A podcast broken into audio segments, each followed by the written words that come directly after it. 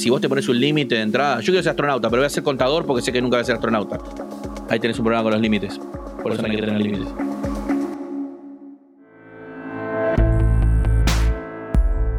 La nueva PlayStation 5 no tiene límites. Por eso creamos un podcast a la medida de sus capacidades.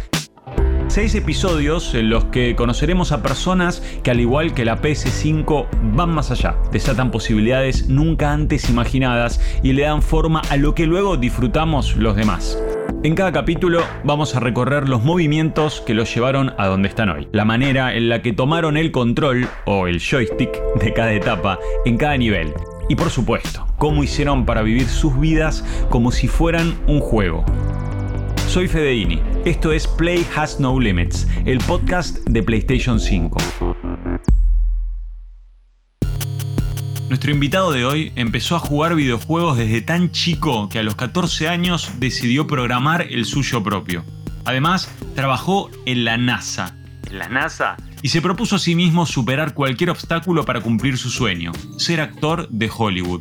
Y desde su canal de YouTube, jugando con Natalia que tiene más de 2 millones y medio de seguidores, demuestra video a video que su destino en Los Ángeles está apenas un nivel de distancia. En este episodio de Play Has No Limits, Juanma Paradiso. Arrancamos así con algo un poco conceptual. ¿Qué significa jugar para vos? Y hoy por hoy significa todo, significa placer, significa trabajo, significa, es un momento de, esparcimiento en el cual también puedo trabajar, así que es como, se puede decir que es un 90% de mi vida hoy por hoy jugar. ¿Y cuándo entra el juego a tu vida? ¿Cuál es el primer recuerdo que tenés de, gaming? Mira, uno juega toda la vida, ¿no? Eh, Viste, no sé si te acordás de esas maquinitas, eh, eso eran como unos Game Boy, pero pero que tenían un juego solo, no me acuerdo el nombre. Eran carísimos y yo tenía unos truchos que conseguías por ahí. Este, después había unos que eran como largos también, que tenían un montón de juegos, la Viborita, el Tetris. Pero de gaming, poner en mi casa, lo primero que yo tuve, la primera consola, o el primer acercamiento al gaming así, fue con un Family, que me trajo mi viejo una vez que viajamos ahí, la típica, viste, que vas a, las cataratas, este, y se cruzó por ahí la triple frontera y me consiguió un Family Game y no lo podía creer. Era, increíble. El Adventure Island lo hice de goma. El Adventure Island. ¿Te acordás? Era como un Wonder Boy, pero del conurbano. Sí, sí, sí, sí, el, el Wonder Boy que, era medio. Bueno, unos dicen que ese es el, que es el original. Yo me cagaba de risa porque eh, en el dibujito parecía que tenía bigote el tipo y era igual a mi viejo. Era como si mi viejo estuviera corriendo en Zunga por la playa. me cagaba de risa. Era el juego de papá.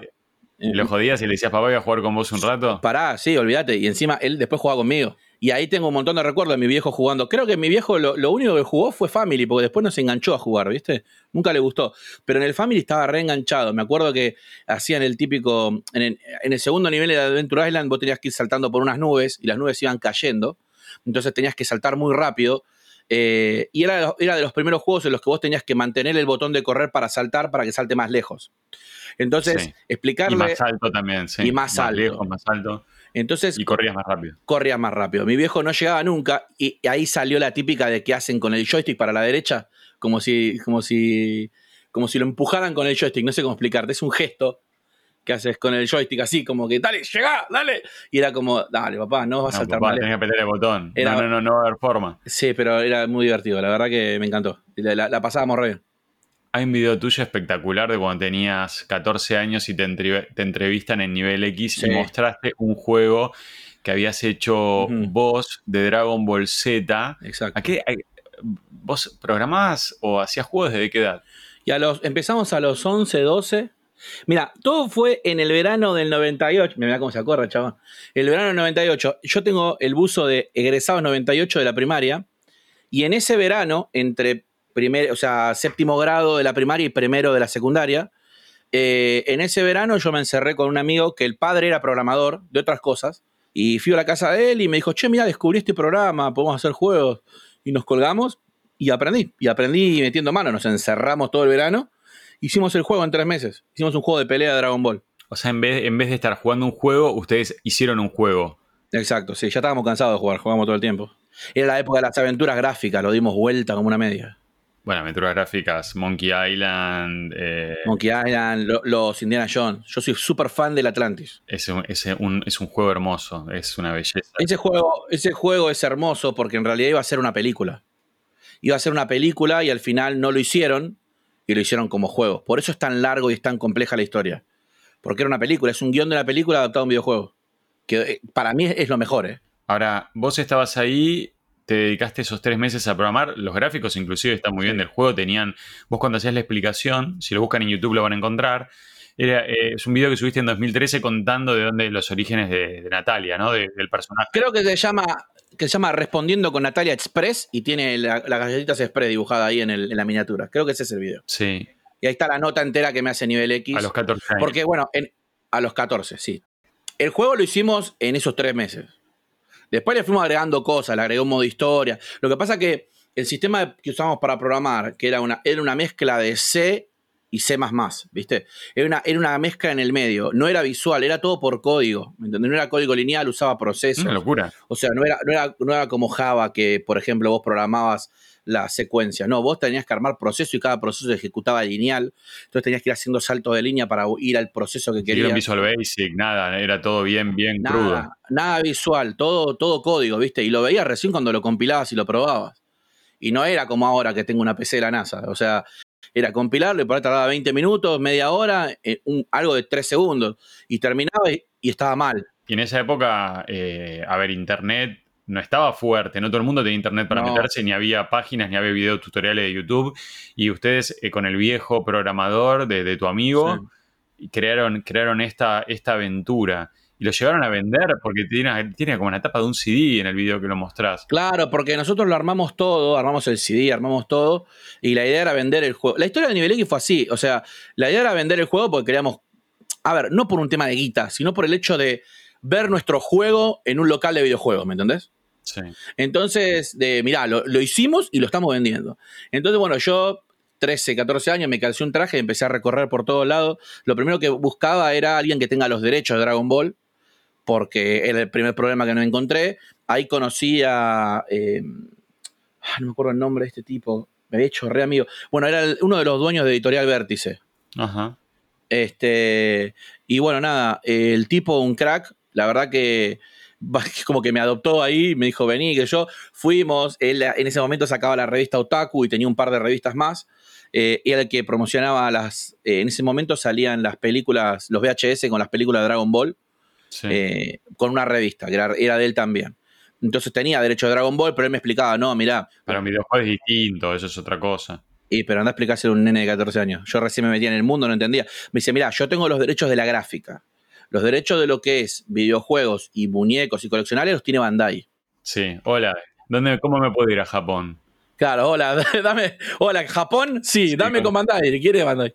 bueno. ya te veo con el traje subiéndote, casi subiéndote al avión. Si no te paraban, vos, vos hacías videojuegos. O sea, a ver, tenés, tenés todo un background así como más eh, de, detrás de escena que después se convirtió en delante de escena. O sea, eh, de hoy en día de convertirte en, el personaje público, en el personaje que también hace que tu pasión, eh, como decías, el 90% de lo, que, de lo que haces o del gaming también tiene que ver con hoy en día con tu laburo. Contame un poco, porque me imagino que esta historia, la historia de Natalia y todo, la contaste millones de veces, pero no deja de ser fascinante. ¿Te acuerdas cuando recibiste la primera Play? ¿Cuál fue tu primera Play? ¿En cuál entraste?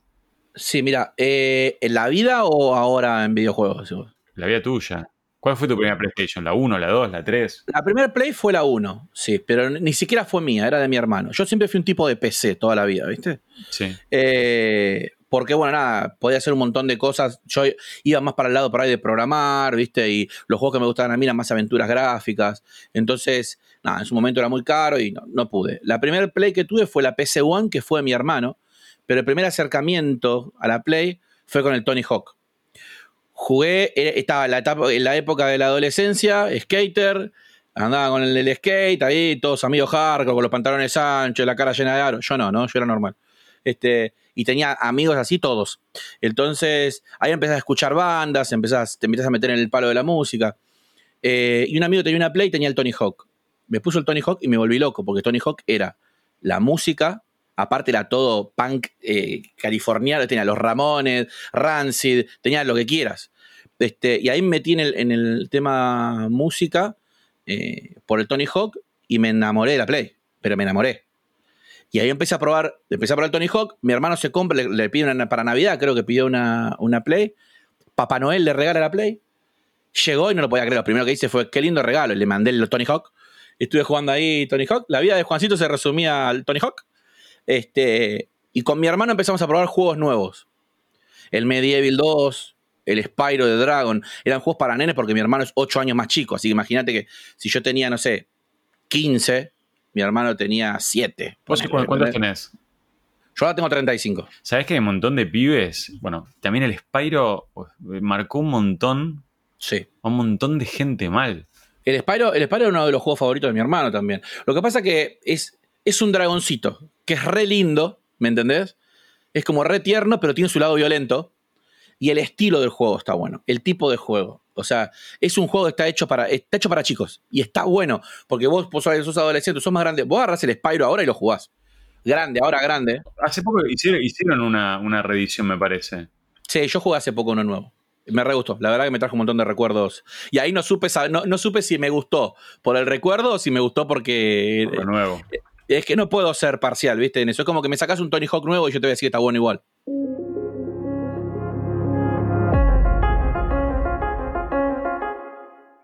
Volvemos un poco al tema de, del Juanma delante de cámara. Vos en un momento dado volvés a contactarte con Nivel X o volvés a entrar en contacto eh, para convertirte en el que hablaba de Sega Genesis. Claro, en realidad fue en ese mismo momento cuando me vinieron a hacer la nota. Eh, la nota esa en realidad la tuvieron que hacer tres veces. Porque la primera vez vinieron, vino Natalia y se había jodido un micrófono entonces me llamaron y me dijeron, che, mira, se jodió un micrófono, porque yo veía que la nota no salía, y llamé a preguntar. En ese momento era todo por teléfono y yo llamaba a cualquiera. Si tenía el teléfono del presidente, lo llamaba y si no, lo conseguía, porque me manejaba todo así por teléfono. Eh, y llamé, qué sé yo, y hablé con un par de productoras, que en ese momento era Promofilm, que hacía Nivel X. Y hablé con la chica, la productora de Promofilm, que hacía Nivel X, y me explicó que, bueno, que había habido un problema con el micrófono, si no le jodía eh, si no me jodía que me lo manden de vuelta para hacer la nota, le dije, no, por favor vengan.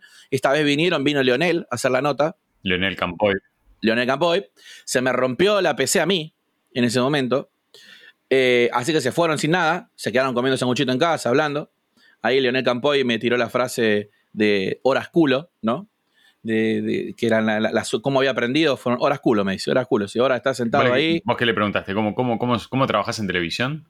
No, no, no, no. Él me hablaba a mí de cómo laburar en videojuegos. Él me preguntaba a mí cómo se me ocurrió, porque al final la nota no me la pudieron hacer, así que me hizo una nota él, este, como quien diría, preguntándome de la. Estábamos comiendo sanguchito en mi casa hablando. Y él me preguntó porque le interesaba el tema. Che, como un pibe de. Eh, a ver, lo que llamaba la atención era que era un nene de 13, 14 años, en lugar de estar en la colonia, o en vez de estar jugando con los pibes en la calle, programaba videojuegos, ¿me entendés? Eso era lo que a ellos les llamaba la atención. Eh, bueno, y ahí a la, se, me había jodido la pesa a mí, no pudieron hacer la nota, y hubo una tercera vez. Y esa es la nota que quedó, que vino Natalia. A todo esto ya tenía una relación con ellos porque habían venido tres veces, había llamado 700. Este, y la chica, la productora, me dijo, che, ¿no te interesaría venir a hacer un casting? Porque estamos buscando un especialista de Sega Genesis. ¿Vos jugás? Sí, obvio. ¿Tenías Sega Genesis o Sarasa? No, tenía, tenía. Tenía un super Songa hermoso. Y como es, eh, yo igualmente, a ver, súper fan de Sega Genesis, jugaba en Sega, pero jugaba en emulador en PC. ¿Entendés? Entonces era mucho más fácil armar los informes y todo, porque los dejaba guardado y cuando iba a grabar, cargaba, hablaba arriba y nos vimos, ¿viste? O sea, grababa en mi casa, como que diría. O sea, vos ya eras, youtuber, eras youtuber como antes de que existan los youtubers, porque te, producías el contenido en tu casa con el juego, con el off, me iba con el juego guardado. Llegaba a la grabación, me sentaba, como ahora, de acá. Micrófono, sin cámara. Micrófono, los monitores, el director que me hablaba por el auricular. Bueno, Juan, cuando quiera. Dale, listo, perfecto. Hola, mi nombre es Juancito y le voy a mostrar el juego Super Garlopa para Nintendo 64. Pum, adentro. Y mostraba el juego. Y lo explicaba. a mí me tocó de Genesis porque, bueno, de Play había un chico que hacía un montón de tiempo que estaba. De Nintendo estaba eh, el pibe que laburaba en Nintendo, que también laburaba para nivel X. O sea, estaban como todos fijos los especialistas, que son los que hacían los informes. Que no son los pibes que eh, no son el invitado del día, que la gente se confundía con eso. ¿Viste? El, nivel X tenía el invitado del día que agarraban un pibito random que mandaba una carta y decían, bueno, dale, ¿cuál es tu juego favorito? Y a mí me gusta, no sé, qué sé yo, el Time Crisis. Entonces se lo llamaban unos fichines y el pibe era, hola, mi nombre es Robertito y te voy a mostrar el Time Crisis y jugaba al Time Crisis. Yo hacía los informes para nivel X directamente, que eran los que ellos mostraban en el programa. Y, bueno, nada, me hicieron la prueba y les gustó cómo hablé, cómo relaté el juego, cómo hice el gameplay, básicamente. Porque en realidad eran gameplay. Y les gustó, les gustó la onda. Entonces me dijeron si me quería quedar haciéndolo. Sí, pero yo perfecto. Fue medio un lío porque yo encima había arrancado industrial, estaba estudiando electrónica. Eh, y bueno, nada, era todo el día escuela, yo entraba a las 7 de la mañana, salía a las 6 de la tarde y entre medio me tenía que escapar al centro a grabar, ¿viste? ¿Qué sentías que era lo, que te movía en ese momento? ¿Sabías que querías? ¿Había algo que decías, antes era un juego de Dragon Ball Z y venderlo para ver un videojuego tuyo en un, local. ¿Vos en ese momento, en el industrial, con nivel X, tenías un norte? Mira, en realidad eh, yo siempre supe lo que quería desde chico. O sea, todo el mundo, con la pregunta es un nene que quiere ser, vos querés ser, yo quiero ser astronauta, vos querés ser, yo quiero ser bombero.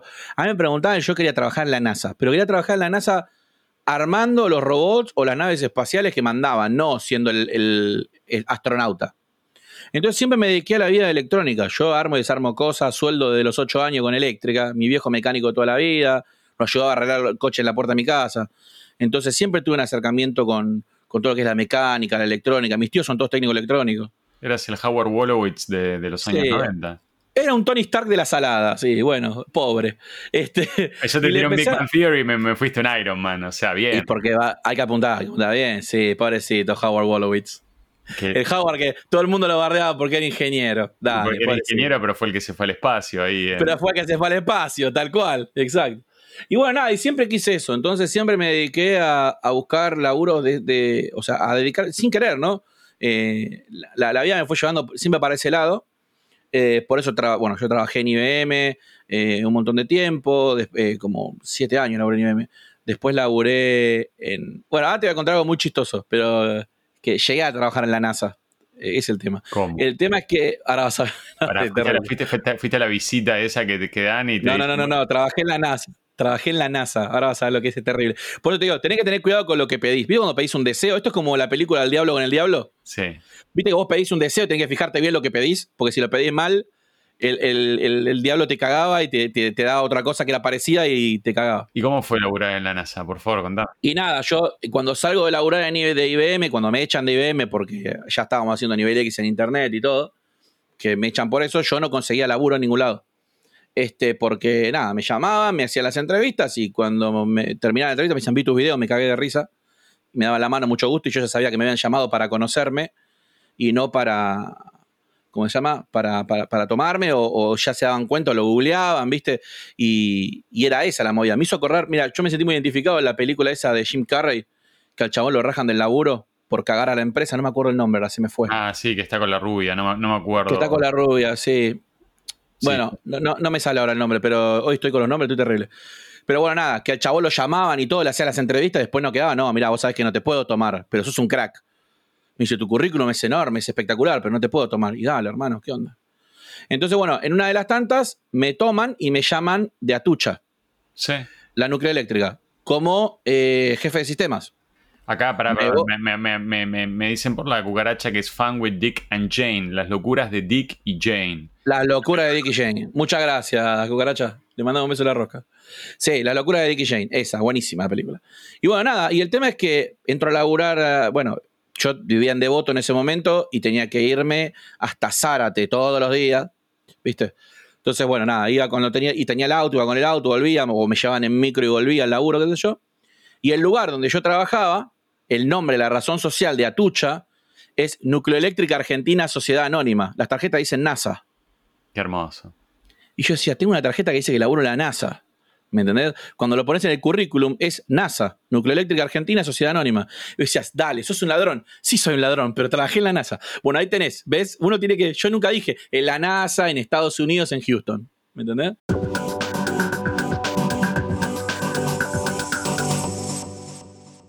la gente que te sigue, que te conoce, eh, te, ve en streamings, te vio en 800 mil videos de YouTube, te ve con la peluca, te vio sin peluca.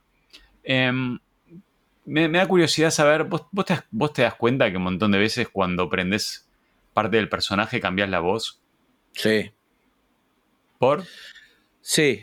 Eh, eh, la cambio para todos lados a veces, ¿eh? igual ya. O sea, yo tengo, tengo un tema con eso. O sea, Natalia es un personaje que en sí, por más que sea yo con peluca, tiene una forma de pensar completamente distinta, eh, es súper extrovertida, eh, habla los gritos, putea y tiene una voz medio de, de, Natalia, que es la voz de Natalia particular, que es lo que lo hace ser un personaje. Si no, soy yo con peluca. El tema es que por ahí a veces es difícil mantener el personaje en un stream, por ejemplo.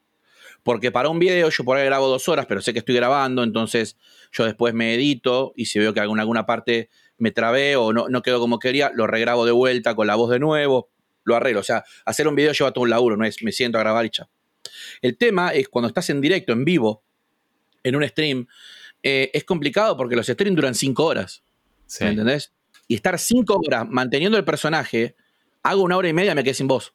Pero pará, ¿sabes qué? A veces en la nota esta, a veces cuando relatás ciertas cosas, cuando tenés que contar algo, te aparecen personajes, te aparecen tono, te aparece cuando habla de tu viejo, cuando eh, electromecánico, y te, te salen, es como que tiempo te, tenés como una cuestión de ponerte en un, justamente un personaje como en un video, no sé, no quiero decir un videojuego, pero es como que estás, estás subiéndote a distintas personalidades, ¿no? Porque está, estar el tipo, eh, el programador a veces no habla mucho, está frente a la computadora, está, es, necesita concentración, foco, estar para adentro, eh, a veces el, youtuber necesita estar para afuera, o el streamer, es como que, como que hay un montón de Juan Manuel Paradiso. ¿Hay algún Juan Manuel Paradiso que...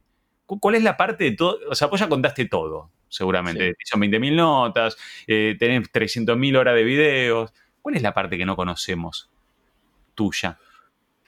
Es, no sé, es complicado. Eh, bueno, hay una, está la, parte de, La que te guardas. De acá, la parte de Juan persona normal en tu casa, con tu familia, con tus afectos, las cosas que haces, las cosas que decís. Eh, la parte sensible por ahí, que es un poco lo que siempre uno trata de, ocultar a los demás por, por, motivos varios, porque te hace sentir por ahí vulnerable o por ahí porque son cosas de uno, viste, que no. Eh, no parece, pero yo soy un chabón eh, súper vergonzoso.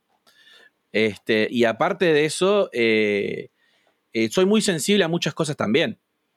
Por eso es muy difícil que me vean eh, eh, eh, emocionarme en público, salvo momentos que, son, no sé, que me, que me, partieron y no la pude aguantar.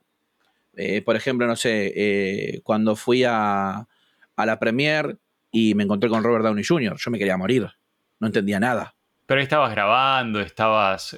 lo grabé después, lo grabé después, bueno, no pude grabar nada, lo grabé después, pero cuando lo grababa después y lo contaba, se me piantaba el lagrimón. Y hace poco también para mi cumpleaños, eh, los pibes de Fracatim me hicieron, Metal Warrior, Eddie y Paul, me hicieron un, un, con, bueno, con todos los chicos de la Crusher Squad, que son los, pibes que me siguen a mí, este, me hicieron un video entre todos, viste, recapitulando cosas de yo, y bueno, y el Fracatim me hizo una cancioncita al final, y yo lo reaccioné y lo reaccioné mirándolo, no lo había visto antes, y me partió al medio, y no me la aguanté. Pero esa parte a mí no me gusta. A mí no me gusta que me vean llorar en los videos, no me gusta, no me gusta poner cosas. A ver, yo soy un tipo común y silvestre como todos, y que me pasan cosas como a todos, eh, que tengo problemas de la vida cotidiana, que hay días que estoy de mal humor, hay días que tengo cara de orto, pero no soy de poner todo en las redes sociales. A mí no me interesa. O sea, la, gente entra, o sea, yo tengo una visión de que eh, la gente que entra a las redes sociales entra a sacarse un problema de encima, ¿me entendés? A, distraerse un poco de los problemas que ella tiene. Si entras a, un Instagram en donde estás todo el tiempo, oh, mi peor día de mi vida, me quiero matar, hoy 2020 de mierda, bueno, se entiende, estamos todos en la misma, ¿me entendés? O sea, eh, viste que hay mucha gente que por ahí comparte todo lo que hace en Instagram. Sí. Eh, antes era Facebook, antes era Twitter, qué sé yo. O sea, siempre va rotando, ¿viste? Pero por ejemplo, Instagram hay gente que yo he dejado de seguir porque te ponen historias que una trae la otra, de lo mal que la estaban pasando en la cuarentena, de lo triste y solo que se sienten. Dale, amigo, dejaste hinchar la bola. O sea, ya está, estamos todos en la misma. O sea, si tenés gente que te sigue o, qué sé yo, no sé. Eh, mi, idea siempre es transmitir eh, alegría y distracción, ¿me entendés? Sí. Por eso Natalia dice lo que se le sale del culo, ¿me entendés? Y está todo bien porque entienden que es humor y es un chiste y no, y, no es algo que te lo tenés que tomar a rajatabla. Porque muchas veces me preguntaban, che, ¿nunca tuviste problemas por, por decir, por las cosas que decís en los videos? No, porque la gente entiende que es humor, es un chiste, es un personaje haciendo un chiste. ¿Fue cambiando, Natalia, con los años también? ¿Tuviste que adaptarte a, nuevos tiempos, a, mayores conciencias? ¿Te costó?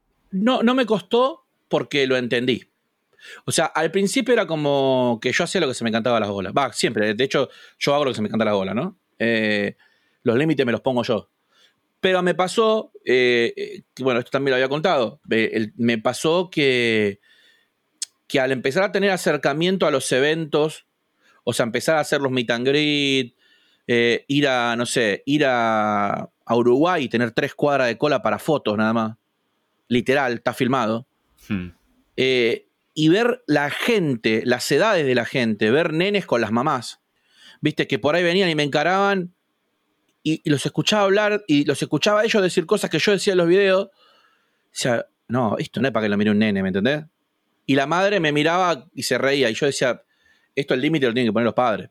Entonces medio que me sentí un poco mal por la situación, o sea, la responsabilidad es del padre que lo deja ver el video, ¿no? Yo no puedo ser responsable de lo que vos hagas con tu hijo, pero...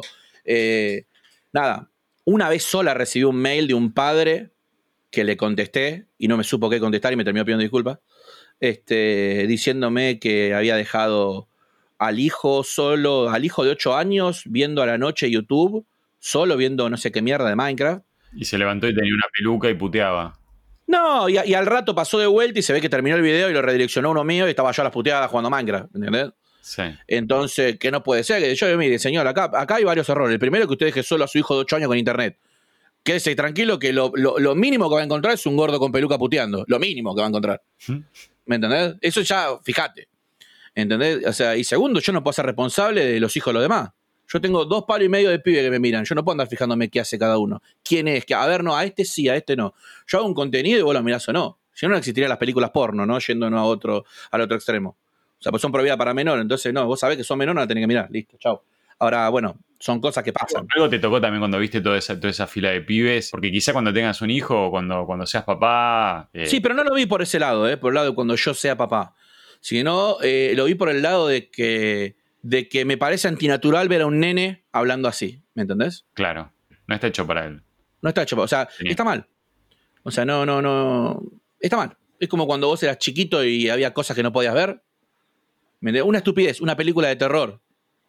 Vos decís, por, por algo es prohibida para, para, menores de tanta edad una película de terror. Sí. Porque vos sos chico y no lo entendés y no te corresponde, porque la vas a pasar mal. ¿Me entendés?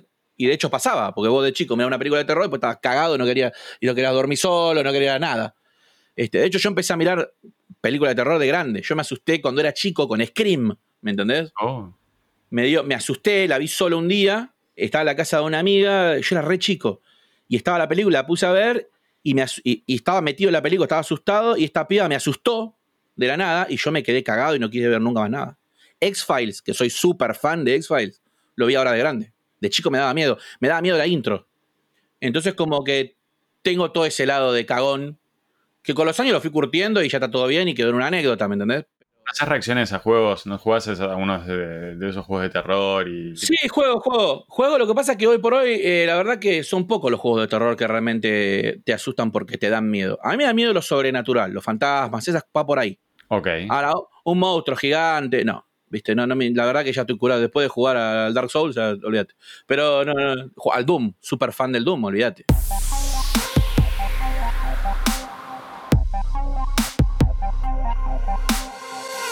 El Juanma de 11 años que soñaba con ver su juego en una tienda de videojuegos en venta. ¿Qué le hubiera dicho si veía al Juanma de 35 en el comercial de PlayStation o en el mejor en el en el comercial que anunciaba el lanzamiento del streaming de la fiesta de PlayStation 5? Es complicado porque por un lado este hubiera pensado de que no tenía duda de que de qué iba a pasar. Lo estaría sorprendido. Fua, mirá hasta dónde llegamos pero por otro lado es como. Y sí, o sea, era cuestión de tiempo. Si, si ya con 11 años programaba videojuegos, era cuestión de tiempo de que. Hay un tema acá con la manija que yo le pongo a las cosas. O sea, yo me propongo algo y, me pongo las anteojeras de los caballos, voy para adelante y hasta que no lo conseguí, no, no, no paro. Por eso eh, estoy tan obsesivo con lo del sueño de Hollywood. Porque no tengo duda de que va a pasar, pero quiero que pase en una, en una edad a la que yo lo pueda disfrutar. ¿Me entendés? Y no tener 80 años y laburar en Hollywood y decir, ¿y ahora qué hago con 80 años? Subtitulemos esto, digamos que vos querés ser actor en Hollywood. Exacto. Entonces, bueno, es uno también de los motivos por los cuales me la paso viajando. O sea, voy, tengo mi agente allá, tengo mis castings, tengo mis cosas. Pero bueno, hay un, un tema de, de, limitación de ahora por el tema del coronavirus que, que separó todo. Pero bueno, todo el acercamiento a ese mundo me lo dio YouTube y lo que yo hago hoy por hoy. ¿Me entendés? Pero bueno, qué sé yo, la gente que te apoya es, muy importante, pesa en una decisión. Nunca sabes quién te puede ver. Quién puede estar viendo un Instagram, quién puede estar viendo ese video de YouTube. Exacto, exacto. Hay una frase medio pedorra de así de, lotería de si no jugás, no ganás. Y es como esta te la tenés que jugar. Y más, más fichas pongas, más chances, ¿no? Sí. Aunque puede ser cualquiera, hoy en día Puede venir uno que tira una moneda y la, tira, no sé, un pleno y agarró y se llevó todo. La, la tragamonedas es la clásica. ¿Me entendés? Está el tipo que viene, pone la moneda, el tragamoneda, tiró y se ganó 50 mil millones de dólares. Y después tenés al lado el tipo que hace 11 años que está poniendo moneda y nunca ganó nada. Mm. O sea, eso es el factor suerte. Al margen de darle. Pero ¿qué pasa? El factor suerte vos lo tenés que ayudar. Vos no te podés quedar en tu casa pensando y esperando. ¿Me entendés? Yo, cuando, por ejemplo, cuando gané el Martín Fierro de Oro el año pasado, yo no lo podía creer yo como, como, como actor, viendo el, ¿cómo se llama? Viendo el mundo de la tele toda la vida, viendo los Martín Fierro toda la vida, eh, diciendo, uy, ojalá, como, como miro los Oscar ahora, ¿me entendés? Algún día, loco, me encantaría ganar un Martín Fierro, uy, la puta madre, mirá si algún día me gano un Martín Fierro, tengo tres, ahora tengo dos y el de oro.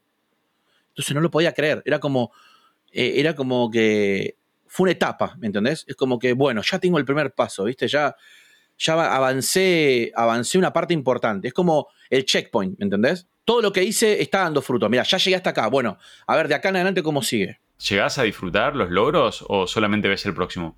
Sí, no, no, no. Yo sí, los disfruto los logros. Lo que pasa es que uno disfruta. A ver, estoy tratando de aprender, porque la verdad que me cuesta un montón, a disfrutar el proceso. Eso es algo que a mí me cuesta un montón. Yo me estreso mucho, quiero que las cosas se hagan bien, a tiempo, perfecta. Y la verdad que hay muchas cosas que no dependen de uno, ¿viste?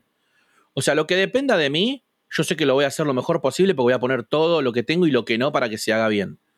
Pero después está, bueno, por parte del factor suerte y por, por parte de otra parte el laburo de terceros.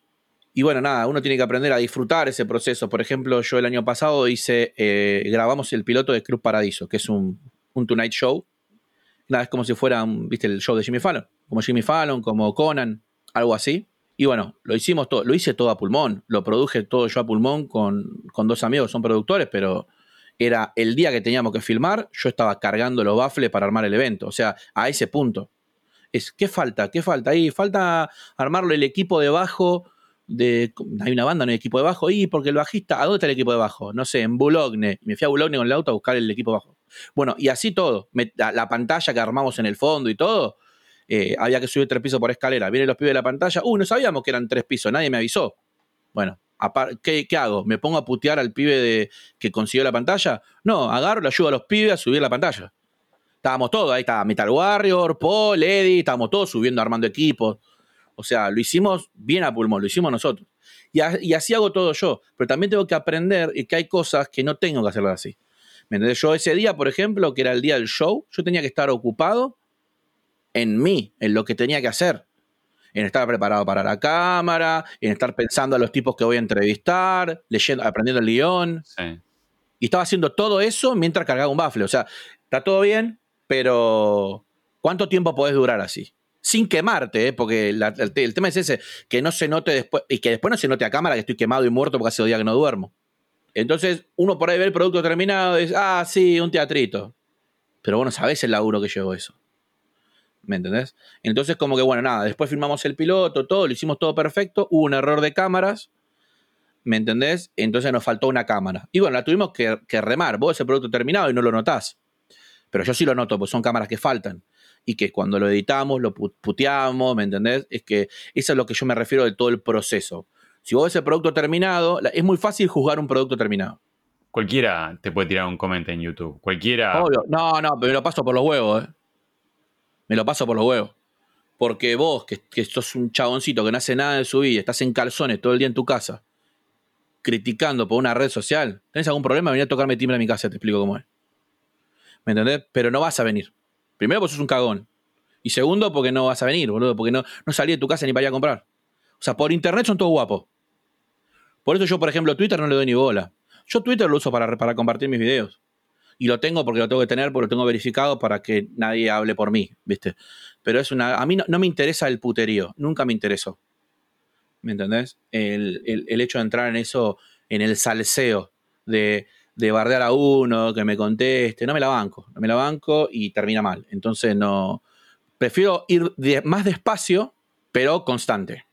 Y no pegar hoy 60 millones de suscriptores y dentro de tres meses que nadie se acuerda quién soy porque era el que puteó a Dross, ponele. Juanma, vamos a hacer un ping-pong. Dale, ¿Cuál es tu género de videojuego favorito? las aventuras gráficas. Tus tips para platinar un juego. Uf, antes que nada, mirar una guía para, para no hacer cagada y no perder los trofeos perdibles. Eso es lo principal. Si no tenés que jugar, perdés tiempo a lo perro. Y bueno, y seguir, seguirlo, seguir algunos pasos de, de algunas guías que te dicen cuáles te conviene eh, hacer primero. ¿Cuál es el juego que todos, sin excepción, deberían jugar y por qué? Uf, el Doom. ¿Por qué? Porque es uno, es uno de los. Bueno, los Doom nuevos, el último, el Eternal, es una locura, ¿no? Pero el Doom viejo, para entender cómo es, te me atrevería también a decirte el Doom o Wolfenstein. Estoy ahí, es lo mismo, pero el Doom era como un poquito mejor. El Doom 2 es, es una locura, es como la introducción al shooter. Hubo antes, hubo después. Yo programaba mapas del Duke Nukem, del Duke Nukem 3D, antes de arrancar con la programación de videojuegos. Hacía los mapas del Duke Nukem, había hecho mi casa, todo. Y el Duke Nukem me encantaba a mí. Pero el Doom es algo que nunca. El Doom tenía un libro que me explicaba cómo pasarlo, ¿entendés? O sea, era a ese nivel. Es un juego que lo tenés que jugar. Ese y el, y el, y el Indiana Jones, de Fate of Atlantis. Ese juego para los chicos es épico. Porque te enseña a pensar, es una aventura gráfica, Físico o digital. físico. ¿Sabes cuántos juegos tenés? De Play tengo más de 400 juegos. En general. Físicos tengo 200 y pico. ¿Cuál es el peor bug de tu personalidad? Que soy retorpe. lo manco. Un juego que tenga algún significado emocional para vos. Un poco lo contestaste ya, pero Sí, bueno, esto que te decía. Sí, el Doom, el, el Monkey Island. ¿qué es lo que más esperabas de la Play 5? Eh, el, cambio de, el cambio de generación, el ver cómo se ve el RTX, ¿viste? El, el- el ray tracing en, el, en la consola, ¿no? A ver cómo, cómo lo llevaban. Y la verdad que me sorprendió, me voló la peluca. ¿Cómo te definís como jugador? No sé, se puede decir que soy un, un jugador intermedio, porque no soy bueno, pero tampoco soy un asco. Hay cosas que juego bien, hay cosas que juego mal. Soy más que un jugador casual porque juego todo el tiempo, así que sí, eso. Para cerrar, última pregunta. Tiene que ver con los límites. Igual que el nombre de este podcast, el eslogan de la nueva Play es que no tiene límites. Para vos, ¿qué significa esto en tu vida y en cómo encarás lo que haces? Y para mí, eh, básicamente soñar y querer lo que, lo que realmente querés y no lo que vos pensás que vas a poder hacer. Porque si yo te agarro y te digo, bueno, hace un par de años yo le decía a cualquiera que quería ser actor de Hollywood, porque esto no lo inventé ahora, viene de largo, se me cagaban de risa. Y hoy por hoy lo ven reposible. ¿Por qué? Y porque yo me puse un objetivo que está más allá de los límites de lo que la gente cree que puede llegar a hacer o no. Entonces, lo importante es de, esto que vos decías de no tener límite, es soñar o, o querer sin pensar las trabas que puedes llegar a tener para quererlo. Play Has No Limits. El podcast de PlayStation 5 es una producción original de PlayStation realizada en colaboración con Posta Studios. En la producción estuvo Guido Scolo, en la edición Leo Fernández. Yo soy Federico Ini. Te invito a que escuches todos los episodios de Play Has No Limits para seguir conociendo personas que al igual que la nueva PlayStation 5 no tienen límites.